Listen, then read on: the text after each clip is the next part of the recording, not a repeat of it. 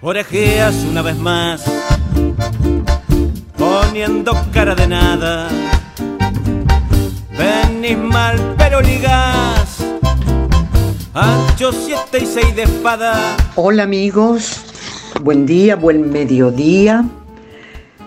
Aquí estamos otra vez con la chapa. Qué lindo. Esperábamos el sábado para encontrarnos y por fin esto ocurre.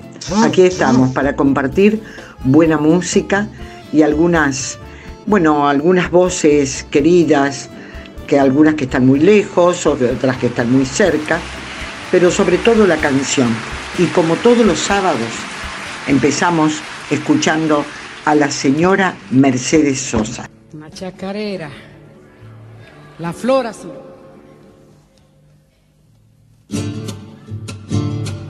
Mario Arnedo Gallo, Antonio Rodríguez Villar.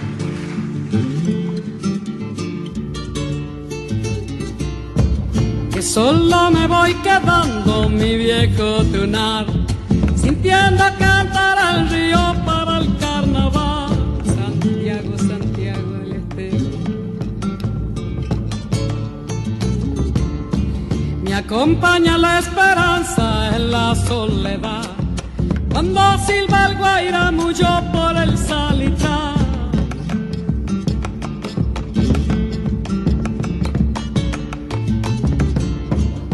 Árbol fuiste bien caposo, pobre corazón.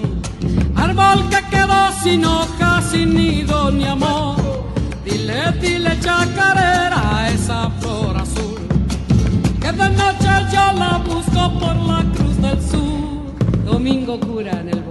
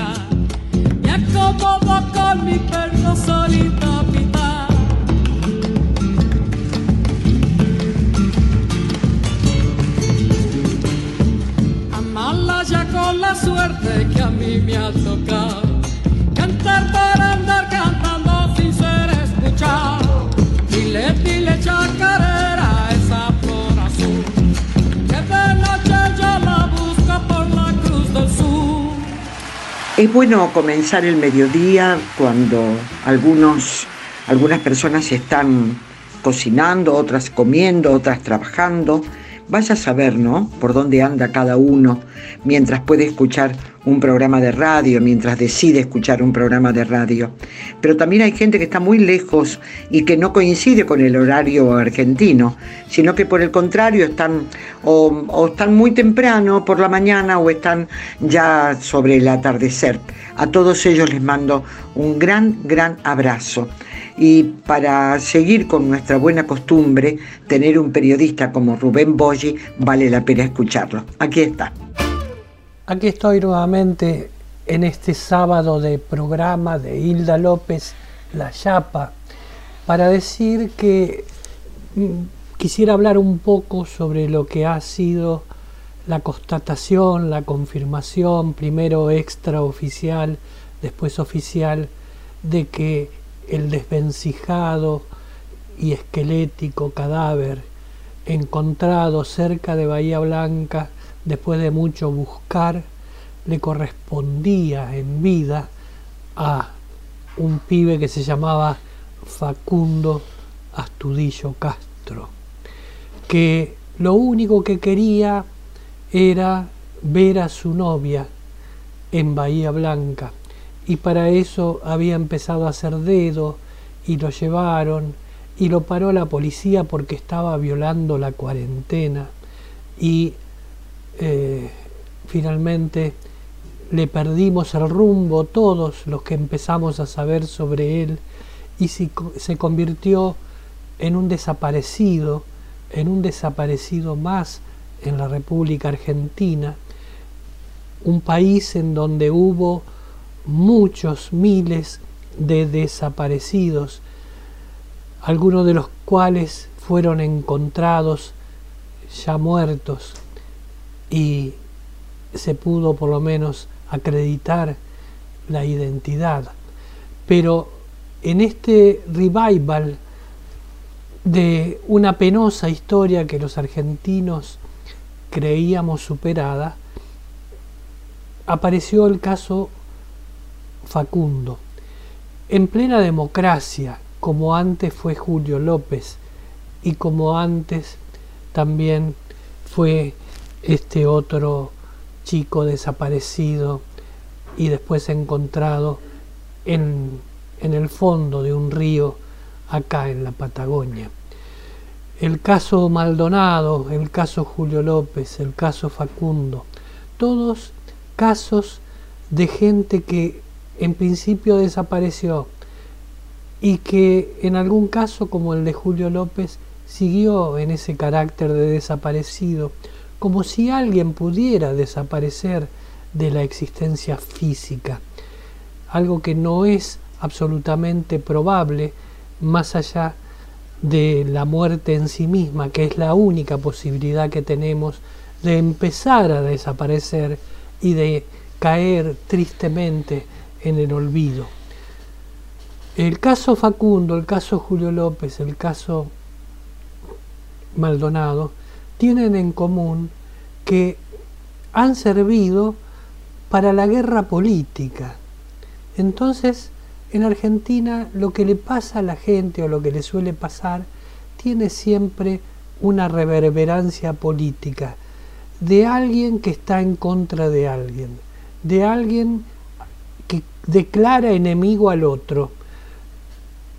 Y esta perseverancia creo yo que finalmente debe tener algo que ver con que nos sucedan estas cosas de desapariciones frecuentes, algunas que terminan con una historia de tragedia, algunas que terminan que no terminan porque siguen buscándose aún sin encontrarlo durante años y años hasta que finalmente llega el olvido, quizás después de muchas generaciones y queda como una anécdota en la historia. Es una característica tremenda de la República Argentina. El caso Facundo Astudillo Castro cayó también en esta aparentemente inexorable calecita política de acusaciones. Y no parece salir de ahí por lo menos por ahora. Apenas si se ha identificado el cuerpo. Todavía no se sabe cómo murió. Todavía no se sabe en qué circunstancias murió. Y ya hay montada toda una historia, por un lado, acusatoria y otra historia, por el otro lado, exculpatoria. Y las dos puntas tienen que ver con posicionamientos políticos que se dirimen en la coyuntura. Es lamentable que la vida humana sea usada para estas cosas. Y a mí me hace acordar a la poesía y a César Vallejo, cuando decía aquello de me moriré en París con aguacero. Y decía, César Vallejo ha muerto, le pegaban todos sin que él les haga nada. Le daban duro con un palo y duro también con una soga. Son testigos los días jueves y los huesos húmeros, la soledad, la lluvia, los caminos.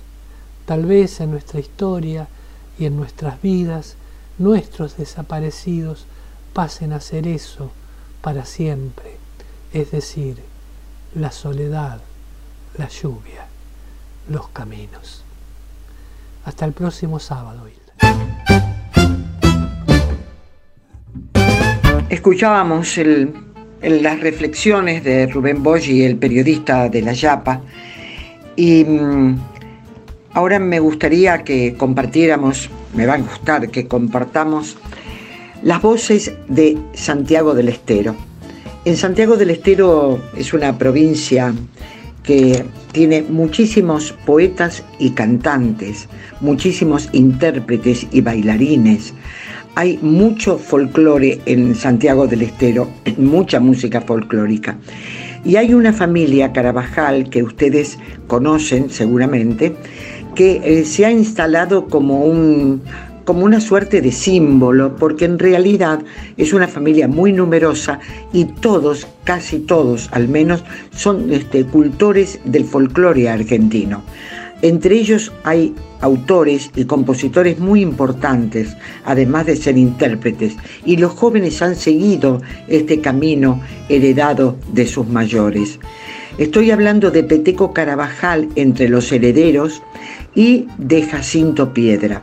Peteco Carabajal, lo conocemos y sigue vigente, ha mm, formado varios grupos, ha sido también uno de los integrantes de Músicos Populares Argentinos, una, una agrupación donde estaba el Chango Farías Gómez y esa particular forma de hacer y de interpretar el folclore y de crear algunas piezas realmente importantes dentro de esta música.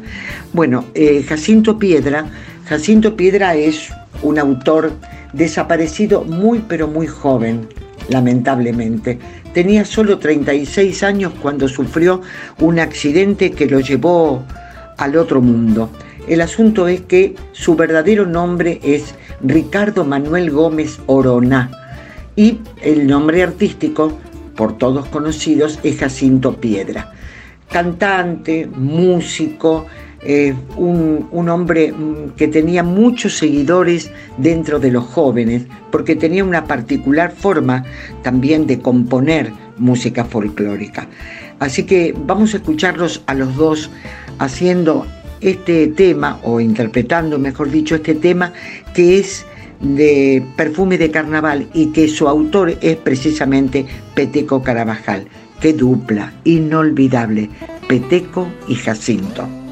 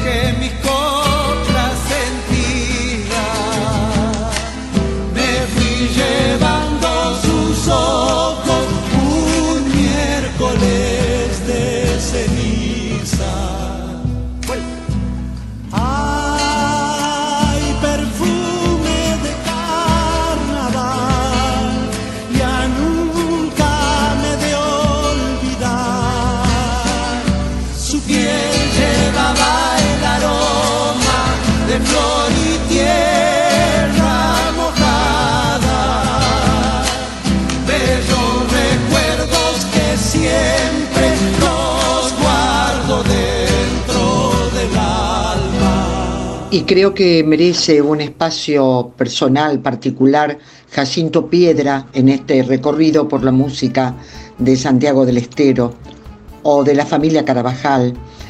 Efectivamente porque Jacinto Piedra, como dije en algún momento, heredó esa forma tan particular, sobre todo de los Carabajal, porque él estaba muy familiarizado con este grupo tan, tan grande. ¿no? El Jacinto fue un innovador, era muy audaz, este, em, tenía, tenía amigos por todos lados, era un gran amiguero, como se dice comúnmente.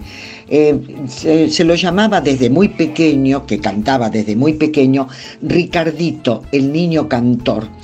Este, bueno, chacareras, zambas, este, canciones eh, pasaban por su voz y quedaban grabadas para siempre en el escucha. Jacinto Piedra con Peteco estuvieron aquí en la zona hace muchos años, en la década del 80. Y bueno, tuve la oportunidad de tenerlos en casa, así que conversar con él fue una suerte de aventura, porque no, no fue una charla que puedo recordar con, cierta, a ver, con cierta claridad, porque salpicaba en los distintos temas que a él le interesaban y siempre vinculado con la música. Él quería sentir y vivir la música desde lo más profundo y así lo transmitía. Eh, él este, renegaba de algunos grupos que hacían, eh, que deformaban el folclore según su concepto y bueno, no obstante eh, todas sus, sus opiniones, él siempre estaba desafiando a los prejuicios que se tenía sobre la música popular. Así que Jacinto Piedra sigue vivo en el recuerdo de tanta gente y en su obra. Vamos a escucharlo en un tema que se llama Allá donde fui feliz. Obviamente, Jacinto.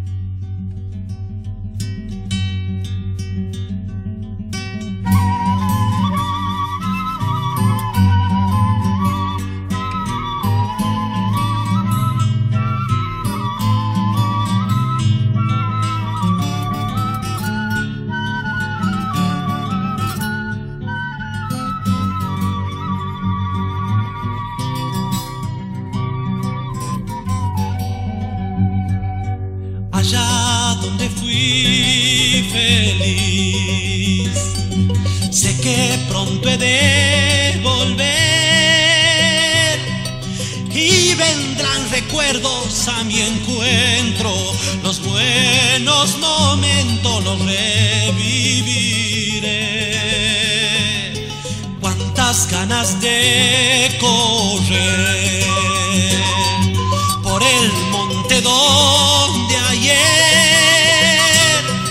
fui creciendo libre como el viento. Allá fui aprendiendo lo poco que sé. Quiero sentir toda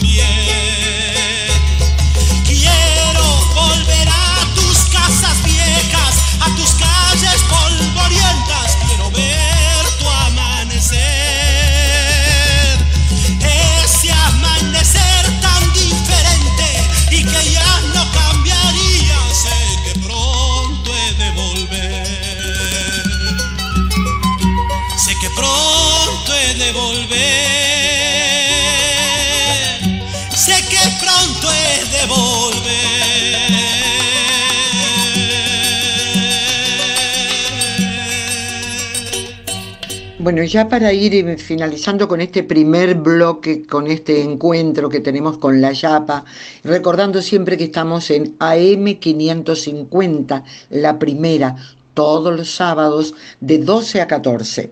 Bueno, y como, mm, como siempre, Silvia Majul, esta periodista de Buenos Aires que está enganchadísima con la Yapa, a quien le agradecemos su aporte. Aquí está Silvia Majul, a ver qué nos trae en esta oportunidad. Hola Hilda, ¿cómo estás? Buen día, ¿cómo anda ahí la audiencia? ¿Cómo anda la gente querida de la Yapa? Bueno, hoy les traemos a José Seña. José Seña es un músico porteño que hace música popular. Bueno, porteño haciendo música popular. El otro día hablaba con una cantante mapuche que me decía, el folclore va del campo a la ciudad y también va de la ciudad al campo. No se olviden que el Chango Farias Gómez era porteño, que Raúl Carnota era porteño y así varios artistas que haciendo música popular desde Buenos Aires pero mirando al interior, al mal llamado interior, recorriendo país adentro. ¿Cómo es que José Seña despierta su curiosidad por recorrer camino por camino. Primero porque de, padres santiagueños y rosarinos se cría en Zaira, en un pequeño pueblo al sur de Córdoba. Y después, estudiando en el EMPA, en la Escuela de Música Popular de Avellaneda que creó Manolo Juárez, que golpeó puerta por puerta hasta que le dieran un lugar para enseñar música popular junto a otros músicos, pero principalmente Manolo Juárez, daba charlas, además de enseñar sobre composición, sobre música, daba charlas y llevaba maestros que dieran charlas. Ahí José Seña conoce a Atahualpa Yupanqui, quien le recomienda personalmente que recorra el país antes de alzar su guitarra en el hombro y cantar una huella, cantar una chacarera, recorra el país. Creo que es el mismo consejo que le dio Chupanqui a Ariel Ramírez. Así que José Seña ya va por su tercer disco, uno de los cuales tiene premios como del de Varadero, Precosquín y también nominado a los premios Gardel. Así que queremos dejarle una canción testimonial porque José Seña es un conocido yupanquiano, ya que sabe muchísimo sobre la obra de Atahualpa Yupanqui, le dedicó un disco entero sobre canciones del lado B de Atahualpa Yupanqui, pero también tiene en su repertorio canciones muy comprometidas como esta canción para Lucho. Canción para Lucho es una canción de Hamlet Lima Quintana y Moncho Mieres que decidieron homenajear en esta canción a un psiquiatra que se llamaba Gorbán. Su esposa actualmente está con nosotros, Kita Gorbán, de 80 años, de 80 juveniles años, es nutricionista y trabaja para las villas, trabaja para, para los más humildes. Así el doctor Gorbán, Lucho Gorbán, recibe una canción de, de la pluma y la música de Moncho Mieres y Hamlet Lima Quintana. ¿Por qué deciden homenajearlo? Porque Lucho escondía, así literalmente escondía en el sótano de su casa, que conocemos hace poco, a algunos poetas y algunos músicos, y cuando venían los militares en las épocas oscuras, Quito le decía, no, están locos, están ahí abajo, los tengo ahí abajo eh, pero están locos, esa gente no puede hacer nada malo ni nada bueno porque directamente no entra en razón y dentro de esos locos estaba Hamlet Ibáñez Quintana, estaba Armando Tejada Gómez y otros poetas y músicos. Entonces, acá en la letra lo dice todo, en la música lo dice todo. Canción para Lucho, él llevaba la vida como una bandera.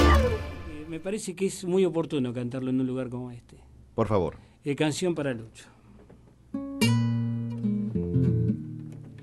Ahí.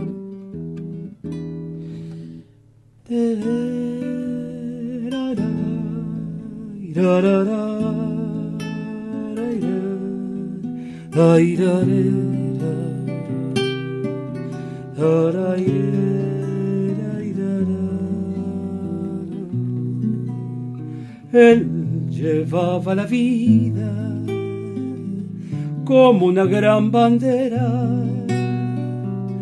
desplegada en el viento de vida verdadera. Él llevaba la casa como la propia huerta, transitaba en sus venas con la sangre despierta. Él llevaba la lucha como un faro encendido para que el mismo pueblo no anduviera perdido.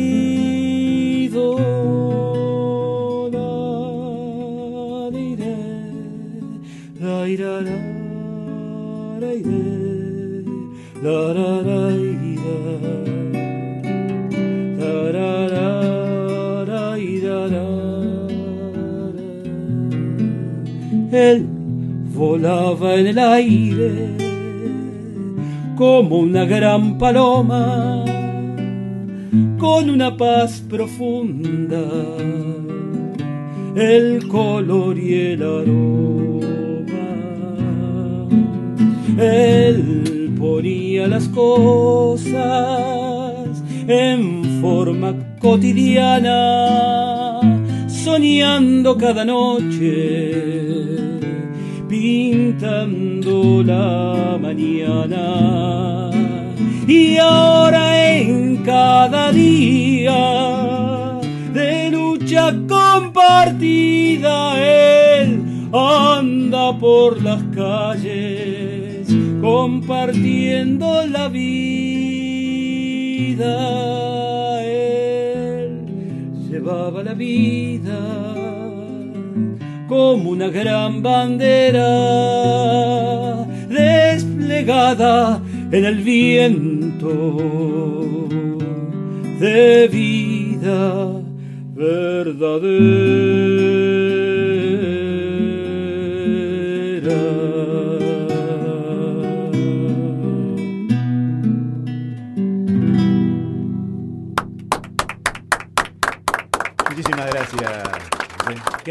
Bueno, ¿qué les parece si hacemos una pausa, nos acomodamos un poquito mejor, nos ponemos cómodos para seguir escuchando buena música, siempre en la yapa?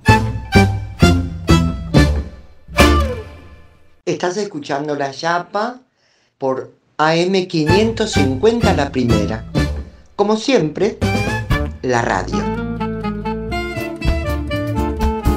Bueno, aquí estamos, seguimos en La Yapa por la M550, la primera, como todos los sábados. Saludo a todos los que recién se comunican con nosotros. Con muchísimo gusto vamos a compartir este, estos próximos minutos. Es hasta la hora 14, así que tenemos tiempo para disfrutar. Todos sabemos que Leonardo Fabio es uno de los cineastas más importantes que ha tenido y tiene este país. La, toda la filmografía de Leonardo Fabio es una es, de culto. ¿Y por qué se llama así? Porque son películas que no solo son testimonio y documentos de, de cuestiones y de asuntos históricos muy importantes, de vidas muy importantes, de momentos del país muy importantes, sino que lo muestran con una, sino que el cine de Fabio tiene una mirada absolutamente distinta, muy particular, muy personal, porque está atravesada por la experiencia de vida. Leonardo Fabio, que ha vivido una vida muy, este, muy atormentada cuando era muy niño, cuando fue muy joven, sin embargo, su talento pudo hacer que superara todas esas, eh, todas esas marcas que le iba dejando eh, su vida, reitero, de tormento, para hacer y eh, para plasmarla en un cine que resulta revelador de verdad.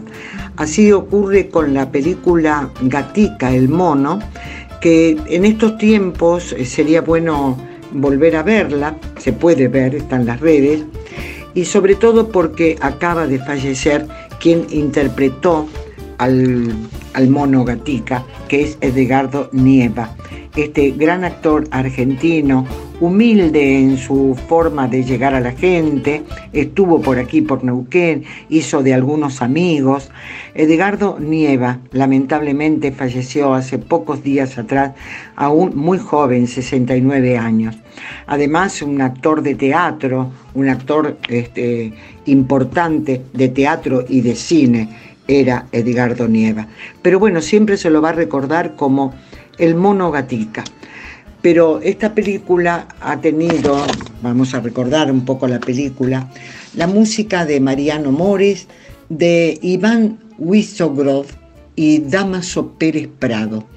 Bueno, ellos hicieron la, la música de esta película y yo quiero compartir con ustedes uno de esos tramos de la música de la película, porque es bueno, me parece, reconocer también en el sonido algunas buenas partes de nuestra historia. Y este sonido siempre nos va a llevar seguramente al Monogatica, que es decir, a Edgardo Nieva, este gran actor argentino.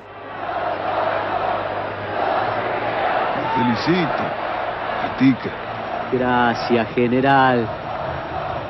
Gracias, general.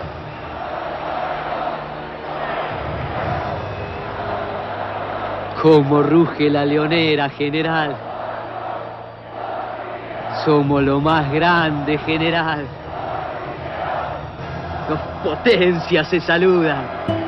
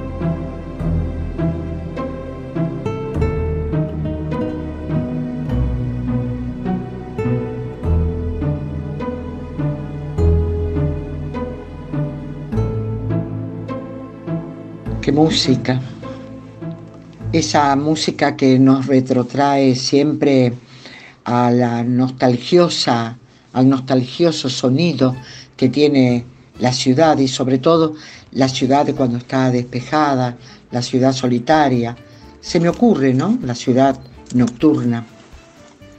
Y no podemos dejar de abandonar esa imagen.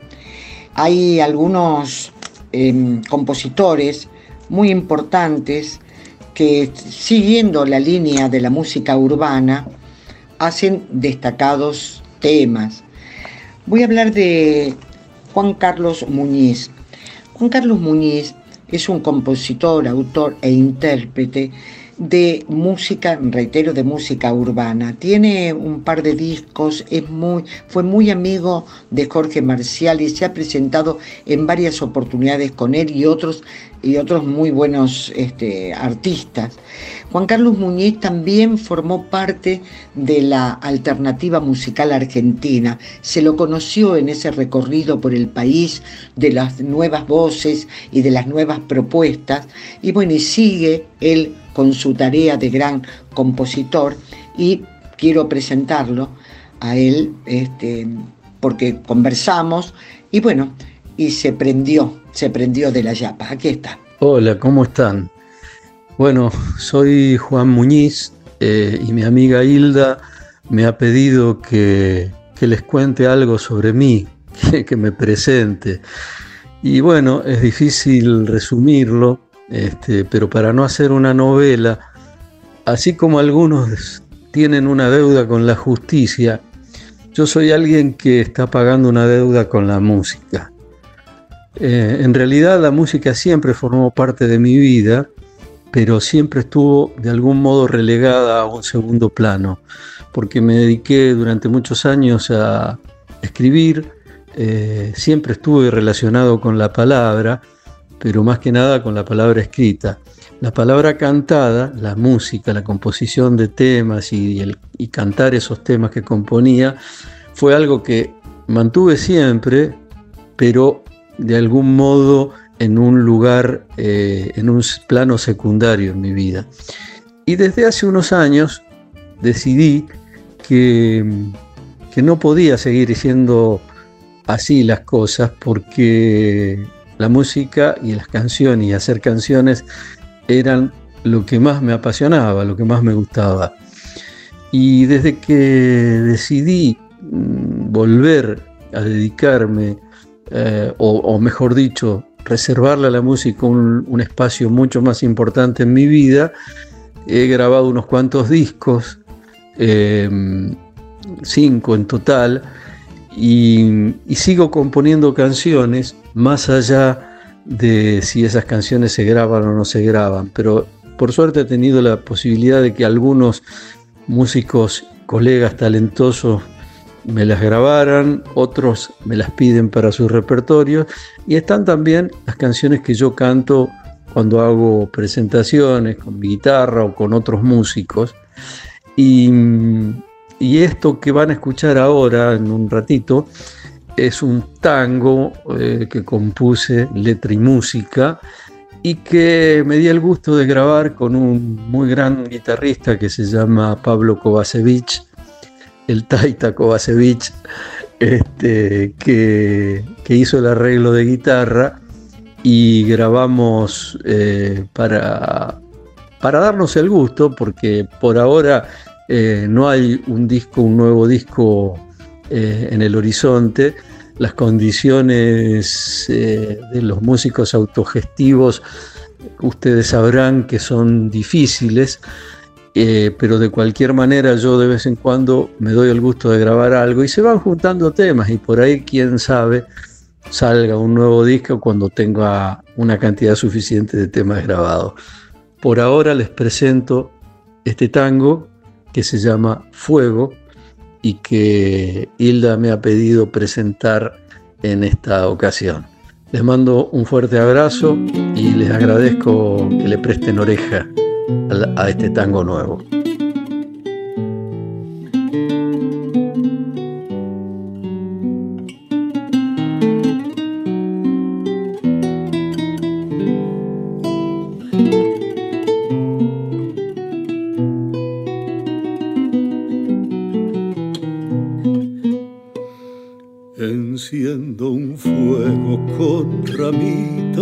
De tristeza añado un tallo de pasión frágil y tierno y lo apantallo con el aire de esa pieza que alguna vez fue la antesala del infierno. Sopló la llama que se agita, caprichosa. La miro y miro hasta que el humo me sofoca.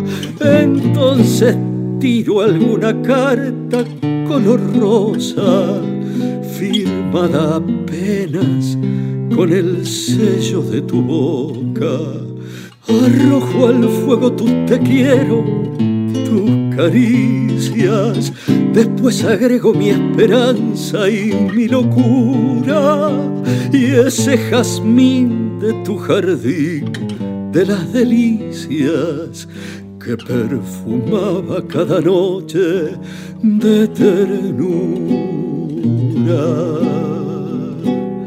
Fuego, se acabaron los reniegos y las trampas de ese juego que termina con dolor.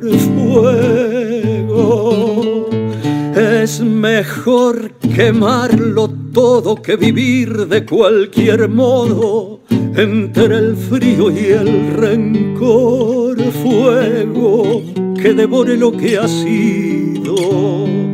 Fuego contra todo lo pasado. Fuego para darlo por perdido. Fuego para verlo sepultado. En donde hubo fuego, solo el fuego puede ser el final de tanto padecer.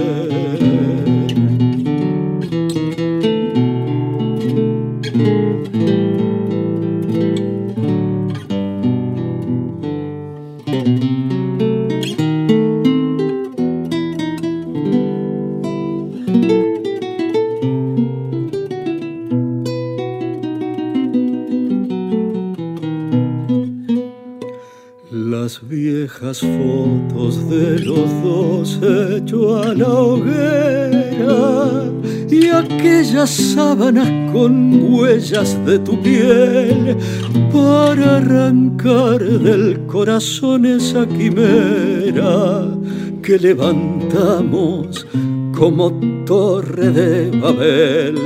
Quemar las naves es decir, no retrocedo, aquí me quedo en esta orilla del dolor. Quemarlo todo es aceptar que ya no puedo, que ya no creo, que ceniza nuestro amor. Fuego, se acabaron los reniegos y las trampas de ese juego que termina con dolor. Fuego, es mejor quemarlo todo que vivir de cualquier modo entre el frío y el rencor. Fuego, que devore lo que ha sido fuego contra todo lo pasado fuego para darlo por perdido fuego para verlo sepultado en donde hubo fuego. Solo el fuego puede ser el final de tanto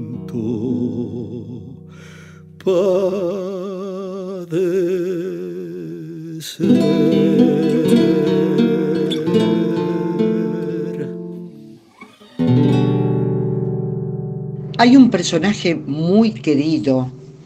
Eh, eh, perdón, ¿les gustó Juan Carlos Muñiz? A mí me encanta. Y qué buen tema, qué buen tema. Estoy tan agradecida que lo podamos contar entre nosotros. Bueno, como les decía, eh, hay, un personaje tan querido en la Argentina, cómo se impuso desde ese entrañable sentimiento que sentimos por los abuelos, por los viejos, eh, para llamarlos cariñosamente por nuestros viejos. Estoy hablando de Jovita, Doña Jovita. Doña Jovita es en realidad un actor de primera línea que se llama José Luis Serrano y él vive en Córdoba, tras la sierra. Es un hombre que tuvo, bueno, tuvo la, mala, la mala suerte de estar acompañando a Jorge Marciali cuando se murió en, en Cuba.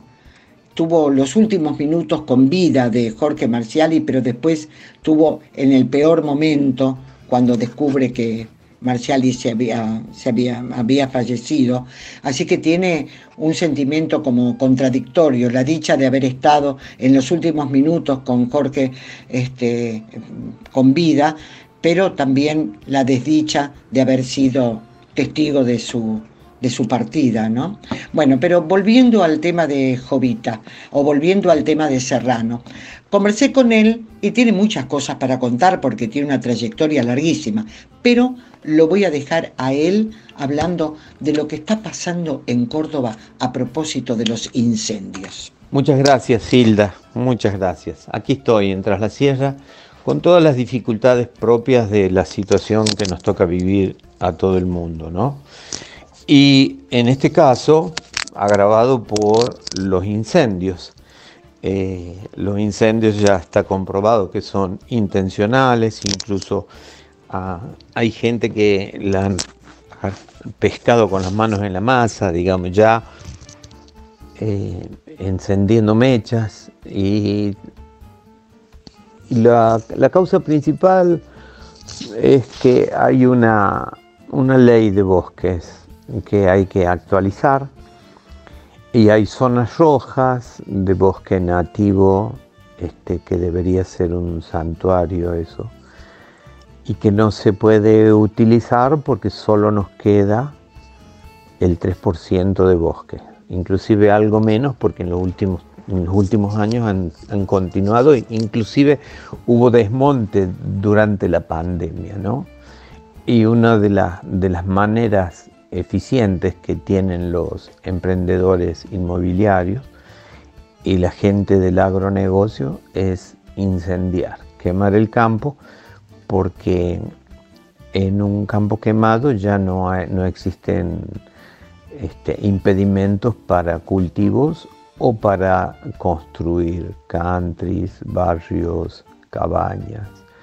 Bueno, todo, todo esto este, va agravando la situación y hay una falta de conciencia de, de que el monte nativo es un bien común, es un ecosistema que está hace millones y millones de años. Este, un 3% es realmente eh, tristísimo. Eh, para darnos una idea, yo creo que mucha gente eh, cuando viene al norte, este, pasará por la zona del Río Cuarto. Bueno, toda esa región eran bosques de caldenes, piquillines. Yo alcancé a conocer un poco de eso cuando iba a actuar por los pueblos allá en la, adolescencia, ¿no? Era notable a la noche que salíamos de un, de un evento, de una peña, un festival, y nos trasladábamos a otro pueblo donde estaba el hotel. La, la cantidad de, animalitos cruzándose, ¿no? Vizcachas, eh, perdices, peludos, todo tipo de armadillos. Y eh, eso ha desaparecido con los agrotóxicos. Inclusive se usa la banquina, que es el último refugio que tenían algunas especies. Para sembrar soja se usa la banquina es tristísimo, ¿no? Es, es todo un pensamiento desarrollista y, resultadista que, requiere este, ganancias, nada más. Esto nos, nos tiene ahí preocupadísimos y que lo que creo que hay que hacer es eh, trabajar con la educación, promover el vínculo profundo que deberíamos tener con la naturaleza, porque lo que no se conoce no se ama y lo que no se ama no se cuida. Entonces, cuidar con mucho celo, con, mucho, con, mucha dedicación los bienes que son de nadie y de todos. ¿no? Estamos este, destruyendo la casa común y el, el daño va llegando a las grandes ciudades. Estos incendios han entristecido a, Córdoba, esta ciudad grande que tenemos al centro del país, todo el mundo tomó fotos desde su casa, de sus, sus departamentos, de la montaña incendiada.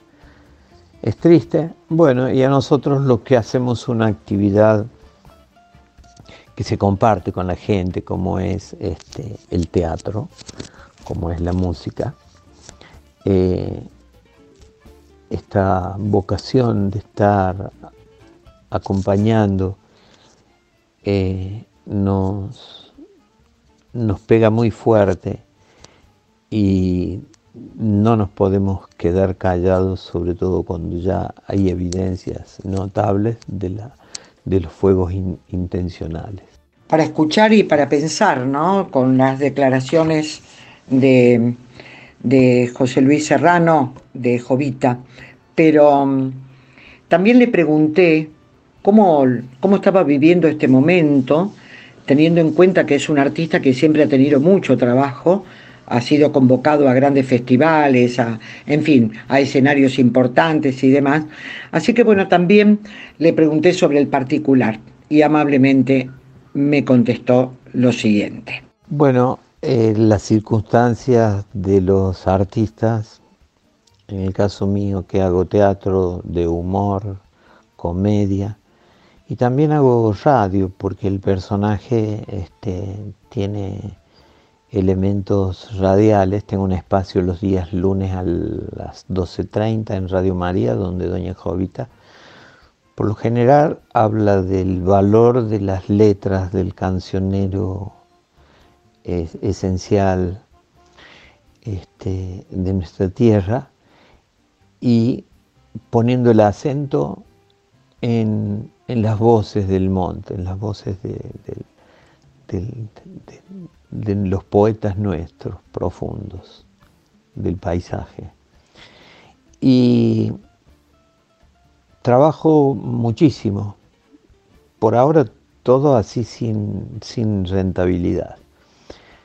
Eh, pero estoy preparando un, un show, una presentación, no me gusta decir show, pero bueno, tal como se plantea es así es vía streaming, o sea, un vivo, para el día 9 del 9 a las 9 pm, 999. y he venido ejercitándome a través de algunas transmisiones en vivo. Eh, digo ejercitándome porque eh, lo que uno hace siempre es caliente, tiene movimiento y había hecho grabaciones sueltas y las había enviado a, entidades que me pedían así, ¿no? Cuando uno sabe por qué decirlas y son cortitas y sabe para qué las dice y cómo hay que decirlas, entonces haces la canción, el relato, este, algún argumento con absurdo para hacer reír y lo haces si es cortito. Pero cuando es largo, perdés la noción y no sabes con quién estás hablando. Pero este ejercicio de transmitir en vivo me permitió encontrar las palabras de la gente que se va conectando y de ese modo interactuar. Así que ya me he entusiasmado con eso, sé que se hace bastante y, va a ser realmente en vivo, ¿no? No, no, no va a ser una cosa enviada. Así que ahí estoy en eso y bueno, comunicado con un montón de artistas que les toca estar en encierro, ¿no? Fue notable también esto que se, armaron grupos de contención por ponerle un nombre, ¿no? de artistas de distintos lugares del país, principalmente de Buenos Aires. Y por último, claro, quise que nos visitara Doña Jovita, aunque sea así desde la virtualidad. Y aquí está. Viene mi abrazo para la yapa y todos los yaperos. Ay, ¿qué sería la vida? Sería aburrida, aplastada si nos supiéramos, si nos sintiéramos que siempre, siempre viene un vientito fresco que nos ilumina. Eh, ¿Sabe qué es eso? Una yapa. Siempre hay un- una yapa. ¿ah? De yaparse. Bueno, yo, yo me voy a yapar a esto este, con unas palabritas y con una bullita que tiene de fondo. Porque si nos atropellan eh, los julepes, desconsuelo. ¿A dónde vamos a parar? ¿A dónde vamos a ir a parar, mi querida Hilda, Hildita López? Por eso ahí va, mi serenata. Si atropellan los recuerdos y nos gana la añoranza, hay que echar en la balanza lo bonito del presente y dejar que toque al frente el tambor de la esperanza.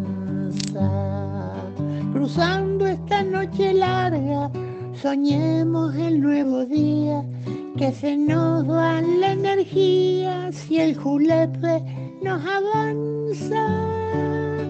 Pero ha de ser la esperanza que nos arrime alegría.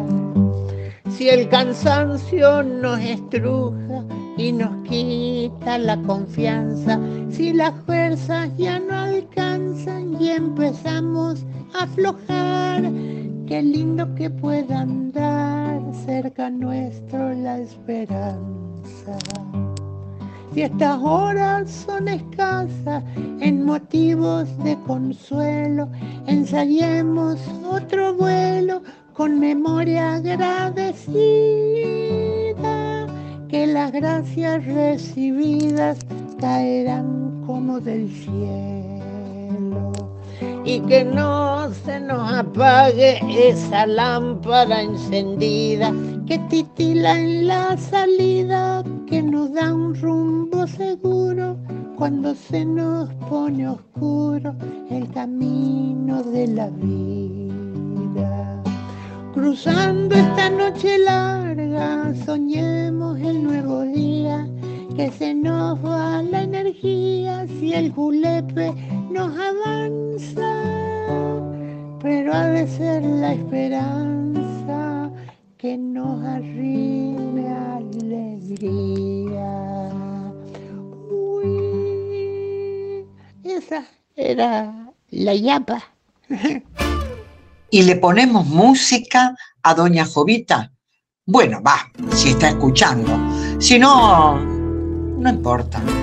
Estoy absolutamente segura que le encantaría escuchar a Osvaldo Lagos, este guitarrista fenomenal. Aquí está.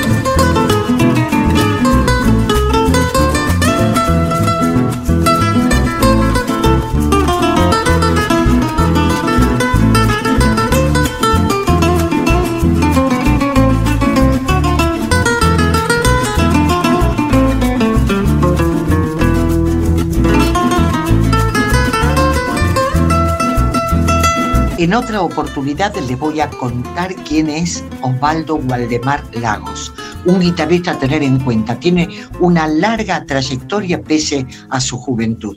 Un gran guitarrista argentino. Vamos a la pausa, ¿qué les parece? Ahora o nunca. Volvemos.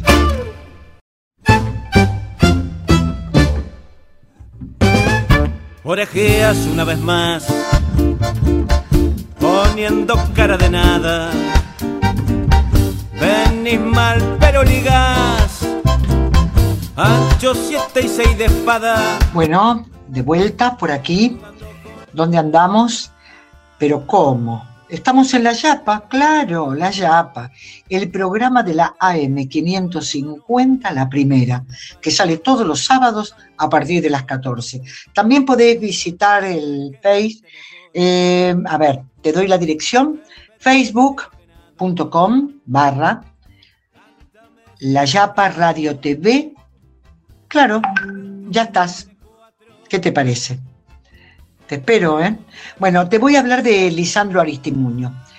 Lisandro Aristimuño es un artista muy joven, nació en el año 1978, es rionegrino y tiene en su haber una carrera muy importante, carrera, una trayectoria muy importante, ya ha grabado un par de discos, pero lo que tiene de particular que como es compositor, autor, arreglador y demás, es además intérprete, ha, formado, eh, está formando un, un, ejército, digo yo, de escuchas, porque lo siguen mucho, tiene muchos jóvenes que lo siguen, porque tiene, utiliza algunos elementos del rock, del pop, eh, y todo esto, y también la electrónica, y todo esto con esta, con esta base folclórica, de alguna manera, que tienen sus, sus temas. Así que Vamos a escuchar a Lisandro en uno de sus temas y después te cuento por qué está Lisandro aquí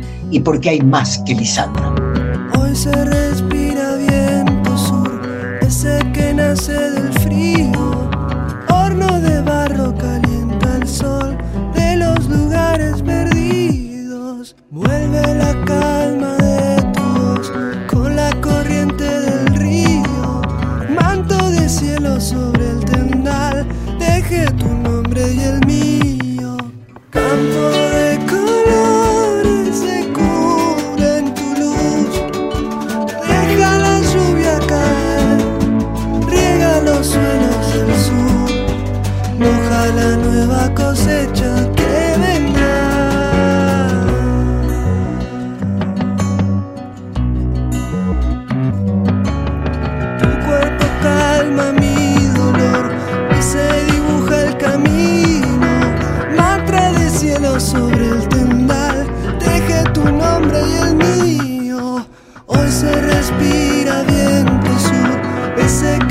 que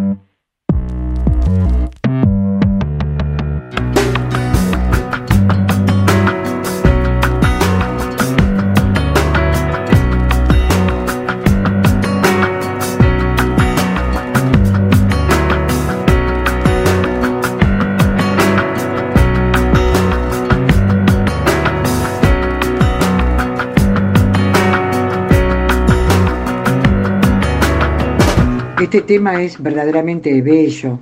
Además está grabado con Juan Carlos Baglietto y es un placer escuchar a ambos. En esta oportunidad puse el tema que interpreta solito Lisandro como para reconocerlo, recrearlo y por supuesto disfrutarlo. Bueno, el papá de Lisandro es Hugo Aristimuño. Hugo Aristimuño también es músico, pero fundamentalmente es hombre de teatro. Hugo es director, actor, profesor, eh, como les decía, músico, es además un investigador teatral. Ha fundado varios grupos y además salas que han hecho historia en la provincia de Río Negro. Y todo el país o en el ámbito teatral lo conocen porque es un hacedor y porque además en algún momento fue secretario de Cultura de la provincia de Río Negro. Él es un gran conocedor de tradiciones y de historias de la región.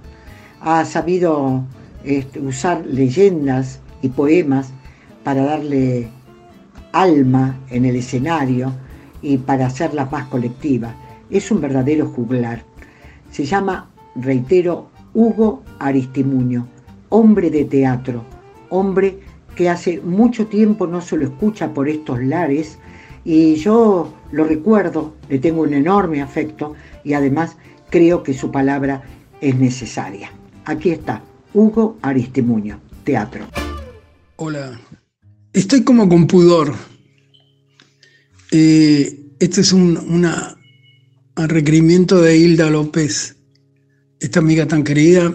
Después de tantos años nos, nos volvimos a comunicar y me pidió que hablara sobre mí y sobre el teatro. Y, bueno, acá estoy.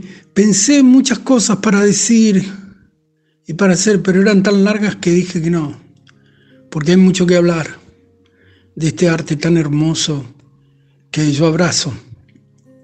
Este arte que se resiste a ser virtualizado y que necesita de la presencia física del espectador y del actor y del universo mítico de la escena. Son cosas que ancestralmente se han mantenido para el encuentro y para la narrativa. Em, te voy a regalar, Hilda, porque vos lo mereces y, yo también me lo merezco. Un escrito que hice una vez que estaba medio así movilizado y, un, un joven estudiante, una joven estudiante de teatro que estaba haciendo una tesis sobre mi trabajo y todo esto, eh, eh, me preguntó en una pregunta así, casi íntima, y, me dio ganas de contestarle, y le contesté con estas, este, este pequeño papelito poético que yo llamé espejismos necesarios, y te lo voy a leer porque lo quiero compartir este, esta tarde, este sábado con vos en la Yapa. Dice así. La realidad, como un espejismo construido por otros, alimenta mi condición inequívoca de supersticioso, de inconformista, de interrogador, de dudador. Alguien me enseñó a ver de otra manera.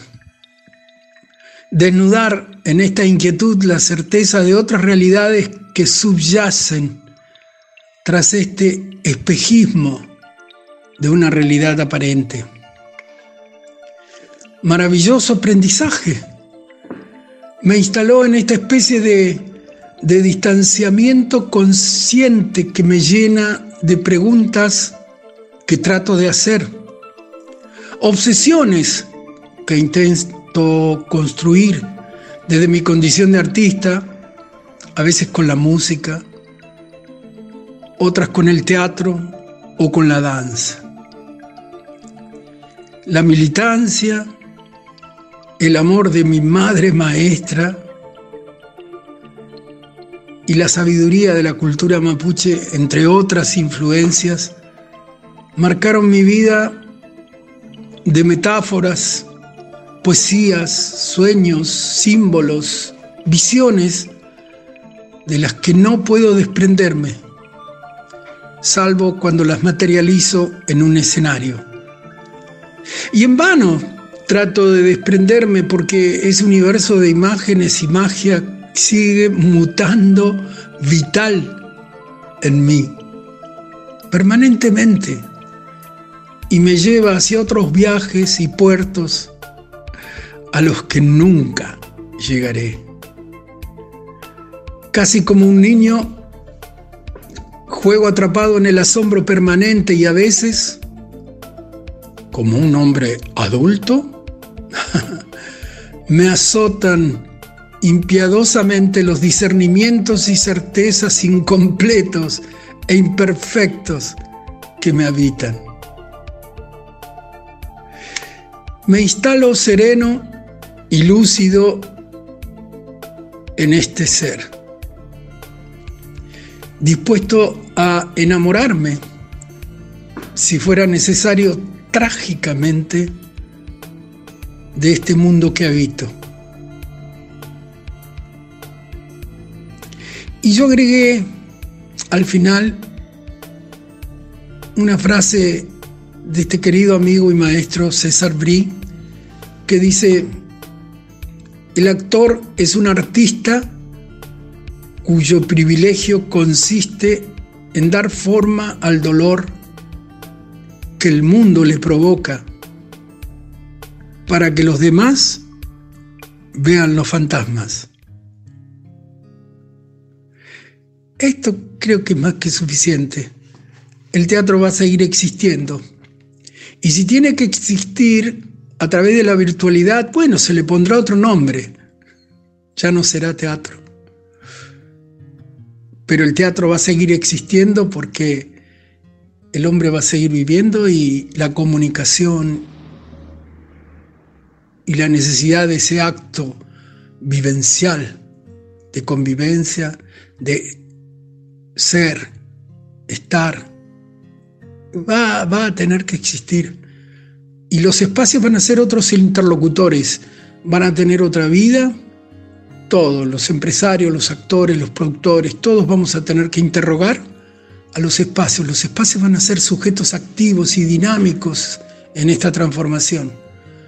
Ya no van a estar como envase contenedor, sino que van a ser protagonistas y van a generar dramaturgias y van a generar dinámicas y místicas en esa ficción de la escena. No va a haber un espacio, va a haber muchos espacios. Desde la ladera de una montaña hasta una mesa, hasta una cancha de básquet, hasta un teatro. Van a ser muchos espacios. A trabajar. A trabajar y a pensar. Te quiero mucho, Hilda, y mucha suerte con tu programa. Aquí fue la Yapa. Chao. Bellas palabras, hermosa reflexión, necesario siempre. Hugo Aristimuño, un placer tenerlo en la Yapa. Y como es un placer seguir escuchando buena música, y cuando digo buena música también me acuerdo de Jorge Drexler, este uruguayo tan talentoso, que junto a Mon Laferte, quien es este, una cantante chilena exitosísima, han grabado este tema que es, por cierto, bello, al menos a mí me parece. Se llama Asilo. Los escuchamos.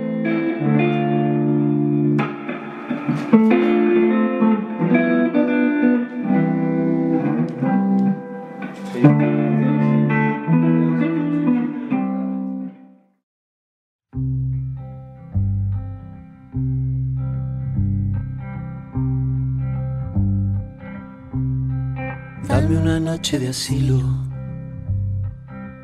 en tu regazo. Esta noche, por ejemplo, dejemos al mundo fuera. Abre tus brazos, ciérralos conmigo dentro, solo unas horas y luego, cuando amanezca, yo pondré una cafetera y habré llevado esta nube hacia otro cielo de nubes pasajeras.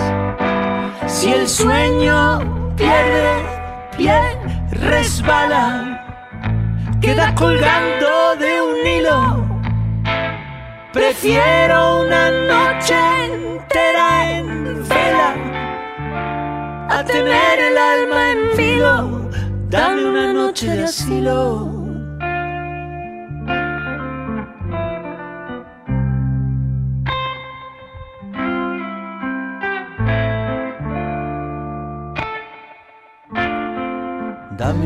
Noche de asilo, dame un remanso. Yo te daré lo que tengo, este amor que no me explico. Pasan los años y sigue a espaldas del tiempo. Quiero que me hables del tiempo, que te desnudes como si fuera algo corriente, como si verte desnuda no me aturdiera tan sistemáticamente. Tu piel me sea desconocida, me deje siempre intranquilo. Prefiero lamer después mis heridas a que tu amor pierda filo. Dame una noche de asilo.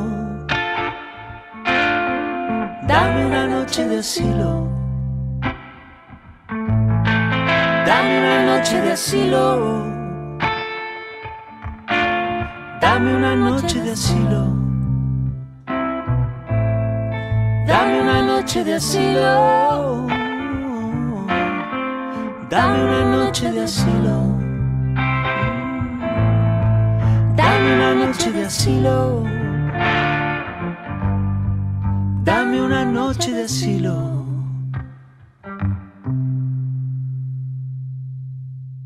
Fernando Barraza es hombre de radio. Es un hombre, bueno, que todos o mucha gente lo conoce en su actividad como periodista, tanto en gráfica como en radio, y además un hombre muy entendido en el tema de, de, redes y en este tema de la virtualidad, cosa que a mí en estos momentos me vino muy bien, porque lógicamente lo busqué, lo encontré y lo tengo, lo tengo como apretadito, como para que no se me vaya, porque es de gran valor en muchos aspectos, sobre todo como, reitero, como periodista y hombre de radio. Por eso lo invité a que participe aquí en el programa eh, hablando de este Premio Nacional de la Poesía, que vino a, reivindicar a una persona, a un escritor muy importante, pero sobre todo a toda un, una comunidad que para nosotros es muy sentida, muy cercana. Pero lo dejo a Fernando hablar sobre el tema. Ta penyen mai ngamai ta penyen mai kepangen remai kepangen remai ngamai ta penyen mai Ngumai ta penyen mai ngumai ta penyen mai Hola Hilda querida, ¿cómo estás? Un saludo muy grande a toda tu audiencia. Que tengan un buen provecho, seguro que están en la sobremesa o a punto de, de sentarse a comer con la radio encendida. Un gusto entrar en vuestras casas, sobre todo para difundir aún más esta noticia que ya fue noticia desde el día lunes de la semana pasada, esta semana que pasó, que fue que le otorgaron el, Premio Nacional de Literatura 2020 en Gurumapu, en Chile, al Peñi Elikura Chihuailaf Nahuelpan, eh, un escritor excelente de eh, nuestra vecina República de Chile, que estuvo candidateado para este premio tres veces antes que esta candidatura que lo llevó a ganarlo.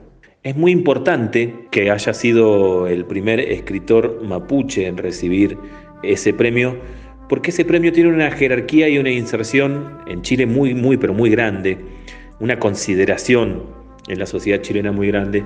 Si bien estamos viviendo mundos eh, un poco como desangelados en torno a la lectura, tampoco seamos exitistas, ¿no? Estamos leyendo cada vez menos y, Chile no es la excepción. Eh, considera mucho eh, este premio, ¿no? A quién se lo otorga. Este premio abre muchas puertas y sobre todo tiene algo que es fundamental.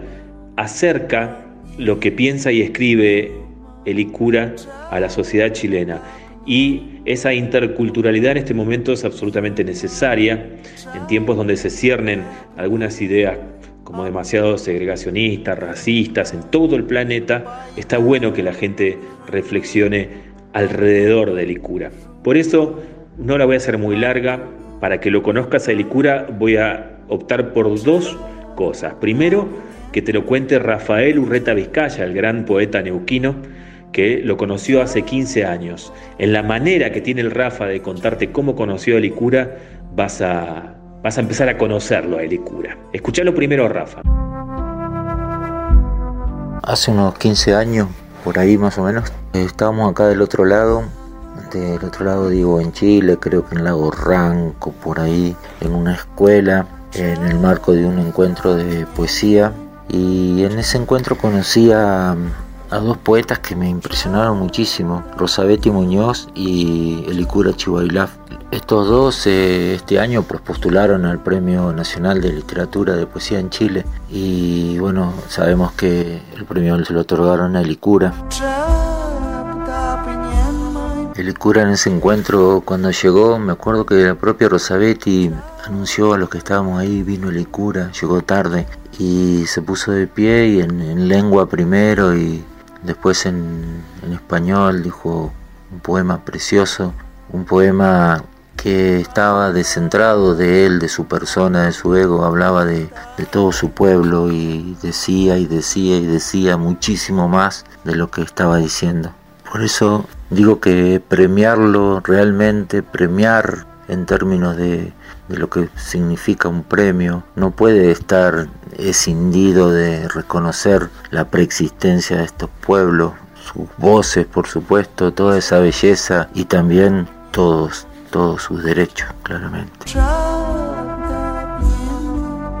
Era Rafael Urreta Vizcaya contándote la anécdota por cuanto hace 15 años conoció a Elicura Chihuailaf Nahuelpan, que es el ganador del Premio Nacional de la Literatura 2020 de Chile, de Gulumapu, que hoy estamos difundiendo aquí en La Chapa. Cerremos este breve encuentro eh, con la interculturalidad contándote algo. Primero y principal, que eh, Elicura no se considera un literato y que ha introducido en la escritura de Latinoamérica un concepto muy muy importante, que es el de la oralitura. Él dice que es un oralitor. Esto lo dejó sellado el 19 de agosto de 1994 cuando se realizó el primer encuentro de escritura indígena en México. En esa ocasión, el Icura Chihuailaf Nahuel Pan propuso el término oralitura para referirse a la importancia de la palabra en, su cultura, la cultura mapuche y en todas las culturas. Él lo que rescataba era que los pueblos originarios de América Latina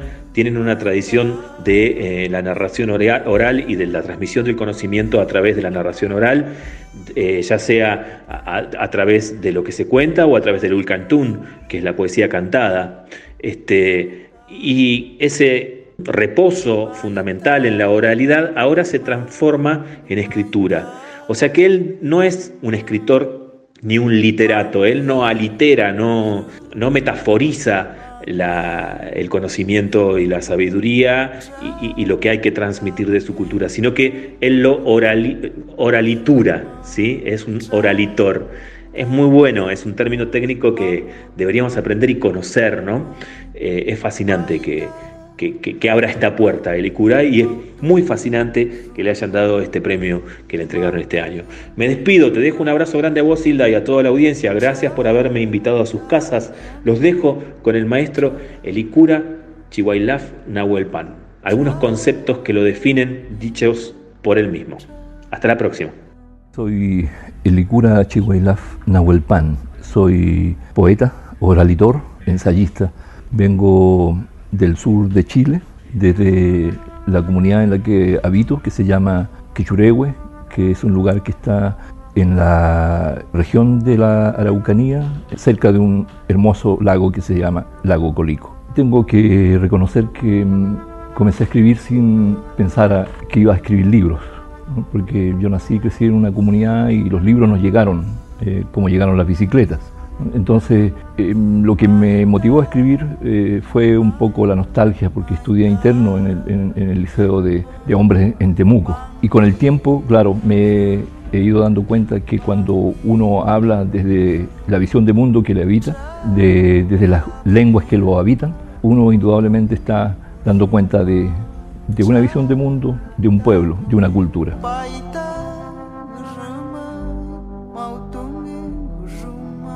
El azul es em, el color de origen nuestro. Nuestra gente dice en su relato de origen, nuestros antepasados nos siguen diciendo que eh, nosotros los mapuches venimos del azul, del azul del oriente, porque los seres humanos eh, somos una casa transitoria de esa energía del universo, que para nuestra gente viene desde el azul que se produce entre el término de la noche y, el comienzo del día, un azul eh, profundo y prístino. Entonces, el azul es nuestro color de, vida, es una flor que siempre cuidamos, regamos con, con las palabras.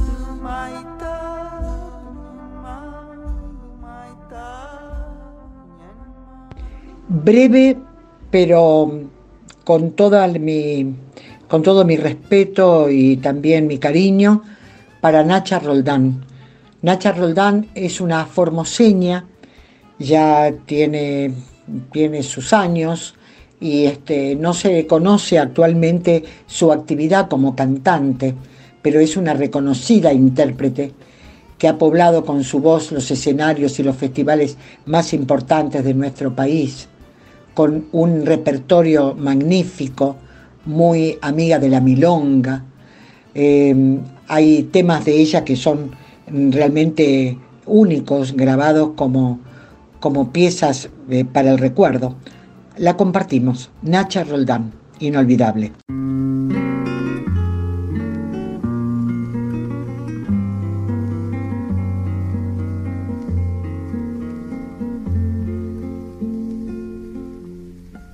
Una indita muy chula tenía su anabre en una banqueta. Su comal negro y limpio freía tamales en la manteca y gorditas de masa, piloncillo y canela. Al salir de mi casa compraba un quinto para la escuela.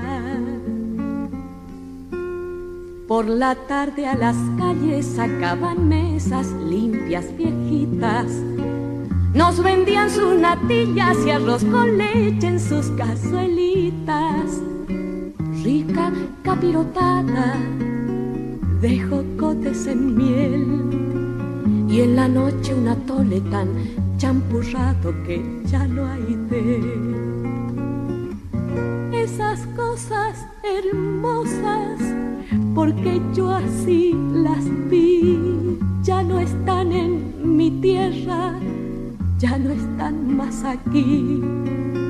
Hoy mi México es bello como nunca lo fue. Pero cuando era niña tenía mi México un no sé qué.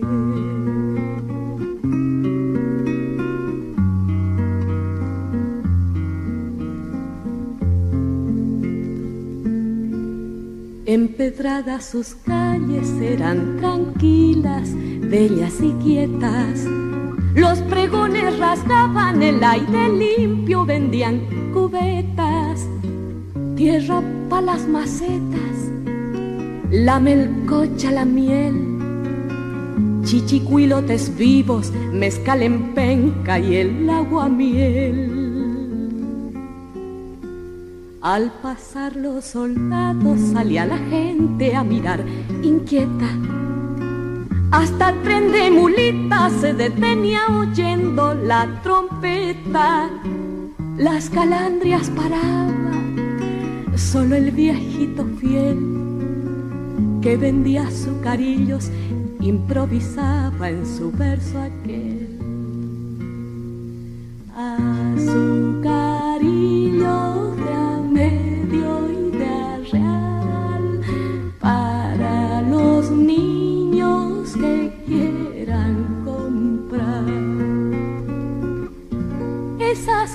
Cosas hermosas porque yo así las vi ya no están en mi tierra ya no están más aquí Hoy mi México es bello como nunca lo fue. Pero cuando era niña. Y con este recuerdo y esta, este cariño que le enviamos a Nacha Roldán, eh, hacemos la pausa. ¿Qué les parece? Estás escuchando La Yapa en AM550, la primera, la radio. El tiempo corre, corre y corre. Y ya estamos en la última, en los últimos minutos del programa, que como todos disfrutamos, y nos da, bueno, nos da ganas de seguir, o a lo mejor de repetirlo. Si es así, lo podéis escuchar dentro de un par de horas. Sí, en Spotify. Claro, estamos allí. Escúchalo. O lo escuchás en cualquier día de la semana, cuando tenés que hacer alguna tarea y te querés acompañar con buena música. Estamos. Estamos también en facebook.com barra La Yapa Radio TV. Allí vas a, te vas a encontrar con, con sugerencias de películas, de, de exposiciones y, bueno, en fin, es una propuesta. Siempre la Yapa es una propuesta. Y hablando de propuesta, vos sabés que hay muchos argentinos viviendo en España. Bueno, viviendo en distintos puntos del planeta. Nosotros tenemos amigos en España, varios amigos. Y en estos días este, el contacto es casi permanente porque nos interesa saber cómo están y ellos se, inter se interesan saber cómo estamos nosotros.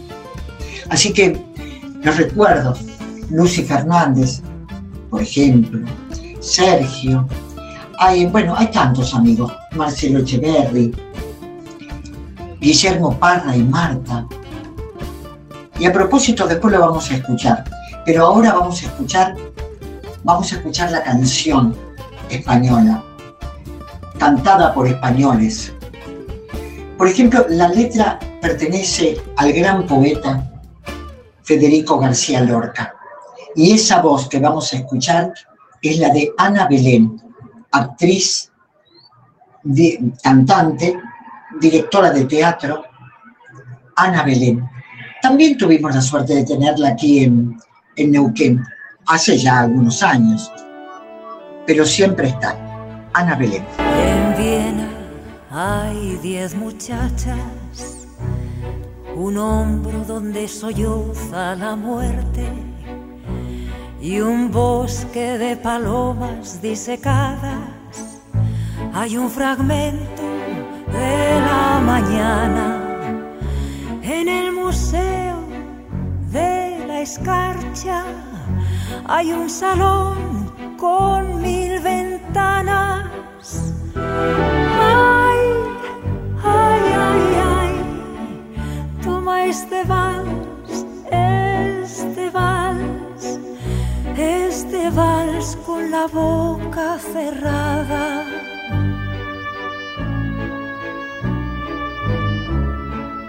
Te quiero, te quiero, te quiero, con la butaca y el libro muerto en el oscuro desván del lirio por el melancólico pasillo en nuestra cama de la luna y en la danza que sueña la tortuga.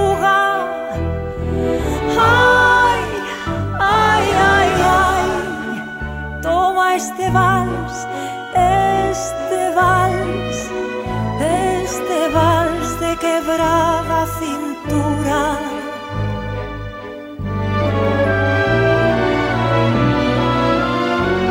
Este vals, este vals, este vals, este de sí, de muerte y de que moja su cola en el mar.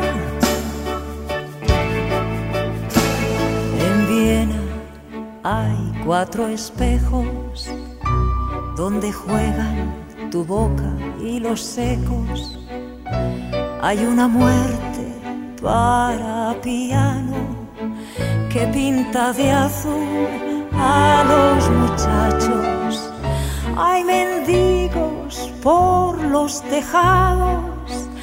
Hay frescas guirnaldas de llanto. Ay, ay, ay, ay. Toma este vals, este vals, este vals que se muere en mis brazos.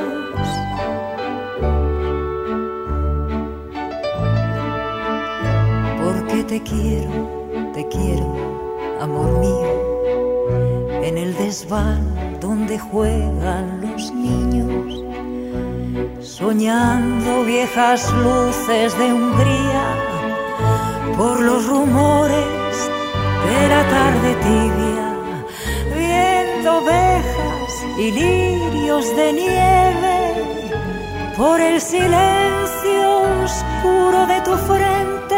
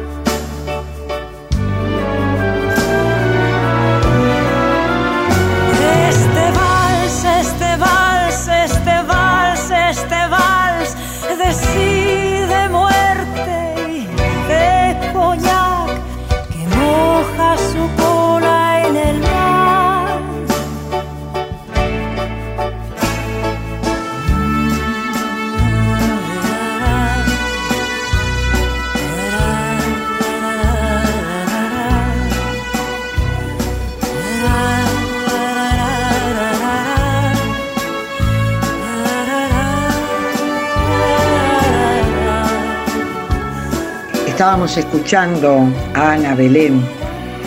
y sabemos que es una cantante excepcional y que tiene, por supuesto, muchísimos seguidores en España y en el lugar que se presente. Pero bueno, yo les propongo quedarnos en España, porque allí hay muchos amigos y entre los tantos amigos de aquí, desde Neuquén, que se fueron y se instalaron y se quedaron allí, desde Neuquén se fue la familia, ah, con la familia Guillermo Parra. Seguramente lo recuerdan. Guillermo Parra, bailarín de danzas folclóricas, junto a su mujer Marta, se fueron un día y se quedaron. Vivieron en Sevilla, después estuvieron en alguna otra ciudad y ahora viven en Málaga. Y Guillermo tiene muchas ganas, muchas ganas de volver a encontrarse con amigos y con la familia. Pero bueno, tendrá que esperar. Mientras tanto, se conecta así con todos nosotros. Hola, buenos días. Mi nombre es Guillermo Parra Galeano. Soy nacido en Junín de los Andes, me crié en la ciudad capital del Neuquén, donde hice mis estudios y trabajé en, esta ciudad tan bonita y tan querida. Em, quiero agradecer a Hilda que me ha dado esta oportunidad para saludar a mi, a mi gente, a mis amigos de Neuquén, de Río Negro y claro, especialmente a mi familia. Eh, hoy estamos viviendo un- una época bastante difícil. La verdad que este año ha sido complicado a nivel mundial. Hay mucha incertidumbre por esta pandemia, pero bueno, yo creo que, que no sé cuándo, pero vamos a salir adelante. Y esperemos que, que sea pronto, ¿no? Estoy viviendo con, con mi familia, con mi esposa Marta, que es de, de Neuquén Capital, mi hija Rocío, que tiene ya 18 años, nació aquí en España, eh, está estudiando segundo de bachiller, está estudiando artes escénicas, como no podía ser de otra manera. Y bueno, como ya le decía antes, viviendo una incertidumbre muy grande, pero bueno, se hace un poquito más o menos, por lo menos los sábados, cuando escuchamos el programa, el programa de la Yapa. Eh, gracias a este programa, eh, a nosotros nos hace sentir un poquito más cerca de nuestra tierra, más, más cerca de nuestra familia, más cerca de nuestros amigos. Así que, bueno, nada, de aquí les dejo un saludo muy grande al programa de la Yapa, a todos los amigos y ojalá esto termine pronto y todos podamos abrazarnos y darnos un beso como siempre lo hemos hecho. Gracias amiga Hilda, un beso grande y un fuerte abrazo. Bueno, y esto es lo que permite la radio. Y esto es lo que queremos hacer nosotros, encontrarnos con aquellos amigos que están tan lejos. Lo hicimos ya con Juan Rosas y su familia, que están en México. Lo hicimos también eh, con, eh, con Silvina. Y vamos a seguir, por supuesto, buscándolos, encontrándonos con ellos y abrazándonos, porque la radio permite esto. Y esta es la maravilla que podemos festejar juntos. Bueno, y seguimos con el placer de escuchar música de España por españoles. Y en este, bueno, en este, en esta oportunidad quiero compartir con ustedes a dos intérpretes muy pero muy especiales. Se trata de Joaquín Sabina y de Joan Manuel Serrat. Estos dos pájaros de un tiro, así fue el material que ellos este, eh, ofrecieron en el 2007, estuvieron muchas veces aquí en la Argentina y tienen un público inmenso que los sigue, los aplaude, los ovaciona y que además cantan con ellos. Cada vez que se han presentado, una verdadera multitud los acompaña en sus presentaciones. Dos pájaros contraatacan, que fue en el año 2012, y después en el 2013 en el Luna Park hicieron Hoy por ti, mañana por mí. Otro espectáculo que llenó el Luna Park. Eh, bueno, eh, Sabina nació en Úbeda, después se fue a vivir a Madrid y siempre, confiesa, admiró a Joan Manuel Serrat. En realidad se llevan solo cinco años de edad, pero la cantidad suficiente como para que esa admiración pueda, pueda estar, pueda ser como él mismo lo declara, ¿no? El asunto es que Sabina lleva vendido más de 15 millones de discos y Serrat es mm, influencia con sus temas mucho sobre el canto, sobre la canción, sobre la poesía del el mundo de la música está muy atento a todo lo que acontece en el mundo real, está muy atento y es solidario, es un hombre comprometido con la realidad. Ambos se juntan, son muy amigos y andan de gira con sus mujeres y, según confesaron, se divierten muchísimo porque los dos tienen un sentido del humor y, un, y además, por supuesto, una gran afinidad desde el punto de vista poético y musical. Así que es un placer tenerlos juntos, escucharlos juntos. Vamos a darnos el gusto. A lo mejor provoca que, que nos pongamos a cantar. ¿Por qué no? Aquí van. Sabina y Serrat.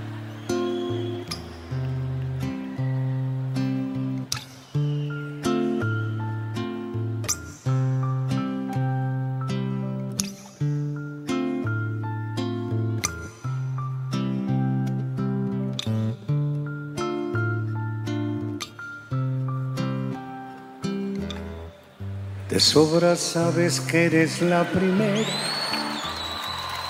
que no miento si juro que daría por ti la vida entera, por ti la vida entera. Y sin embargo un rato cada día, ya ves, te engañaría con cualquiera, te cambiaría por cualquiera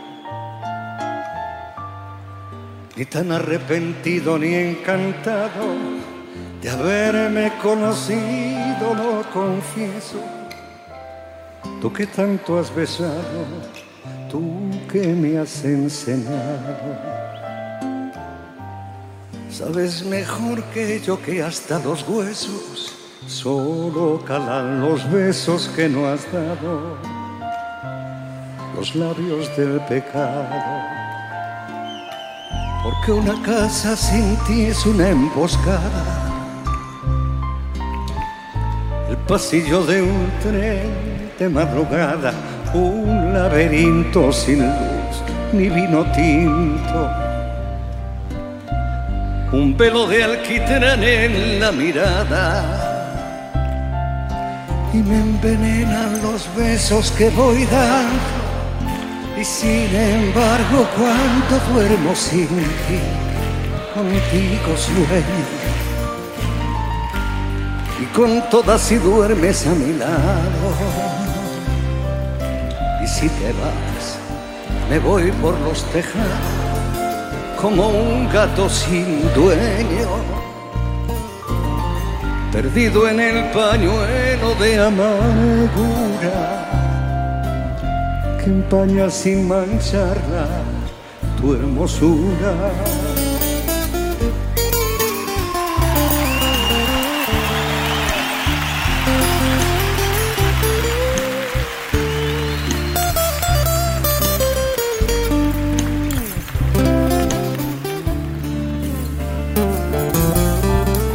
no debería contarlo.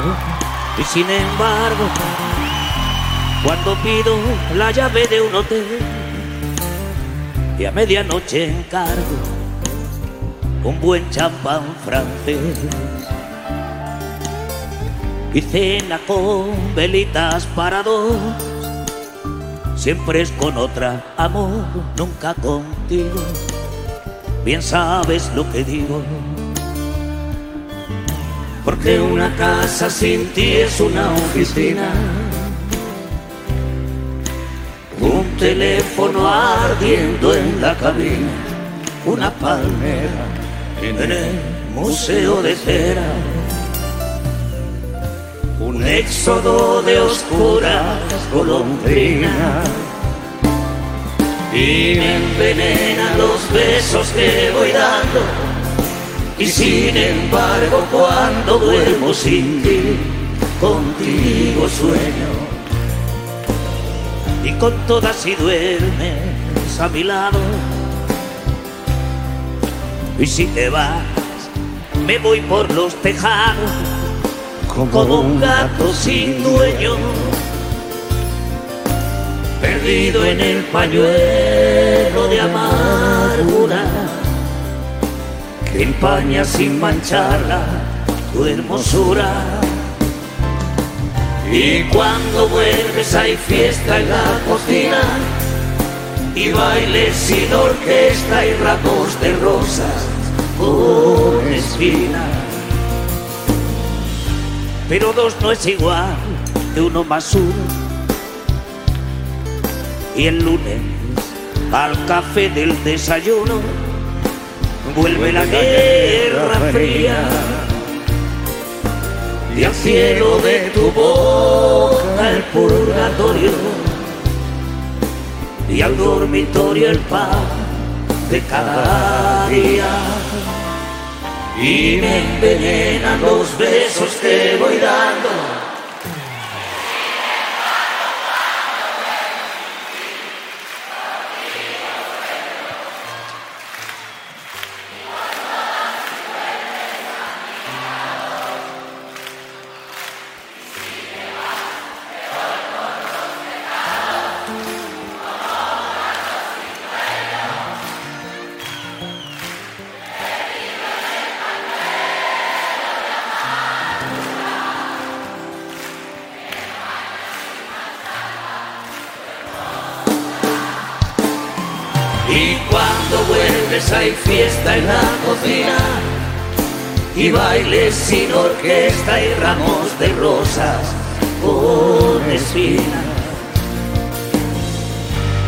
Pero dos no es igual que uno más uno. Y el lunes al café del desayuno vuelve la guerra fría. y al cielo de tu boca el purgatorio. Y al dormitorio el pan de cada día y me envenenan los besos que voy dando. Después de escuchar a estos dos, a estos dos importantes e interesantes artistas españoles, que ya son bastante nuestros, eh, quiero ir al encuentro de Silvia Pérez Cruz, que es una cantante muy joven española, también nacida en Girona en el año 1983. Y al decir de Jorge Drexler, el admirado músico que nosotros también, este, que a nosotros nos gusta tanto, dice que es una voz que marca una generación. Efectivamente, todo indica que es así. Es compositora, además de cantante, y habla el lenguaje de la música desde que tiene uso de razón. Creció entre canciones populares, tanto de España como de Latinoamérica, y se educó en la música clásica y también en el jazz. Pero de pronto tenía que ocurrir, se contagió con el flamenco a través de una conexión que bueno, que es realmente extraordinaria. Silvia Pérez Cruz es imposible encuadrarla en un solo estilo. Es versátil. Y estudió entre los 4 y los 23 años siempre materias relacionadas con la música, solfeo, saxo, piano, clásico, cajón, armonía, canto, y como les decía, ya flamenco, improvisación, arreglos. Tiene una sólida formación musical. Recordá este nombre, Silvia Pérez Cruz, y esta canción que vamos a escuchar con todo placer.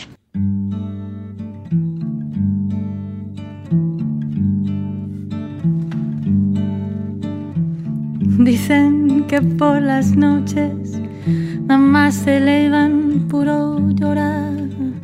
Dicen que no comía, nada más se le iban puro tomar. Juran que el mismo cielo se estremecía su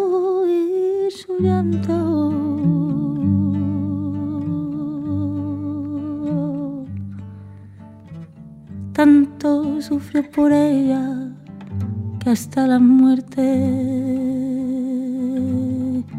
la fue llamando.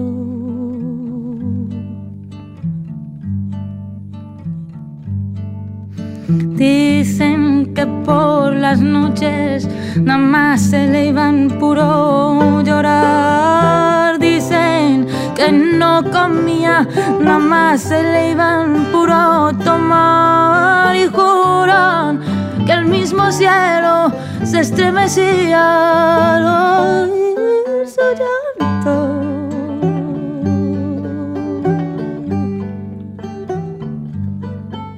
Tanto, sufrió por ella que hasta la muerte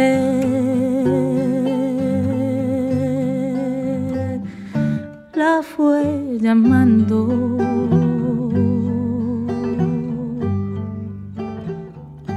Ay, ay, ay.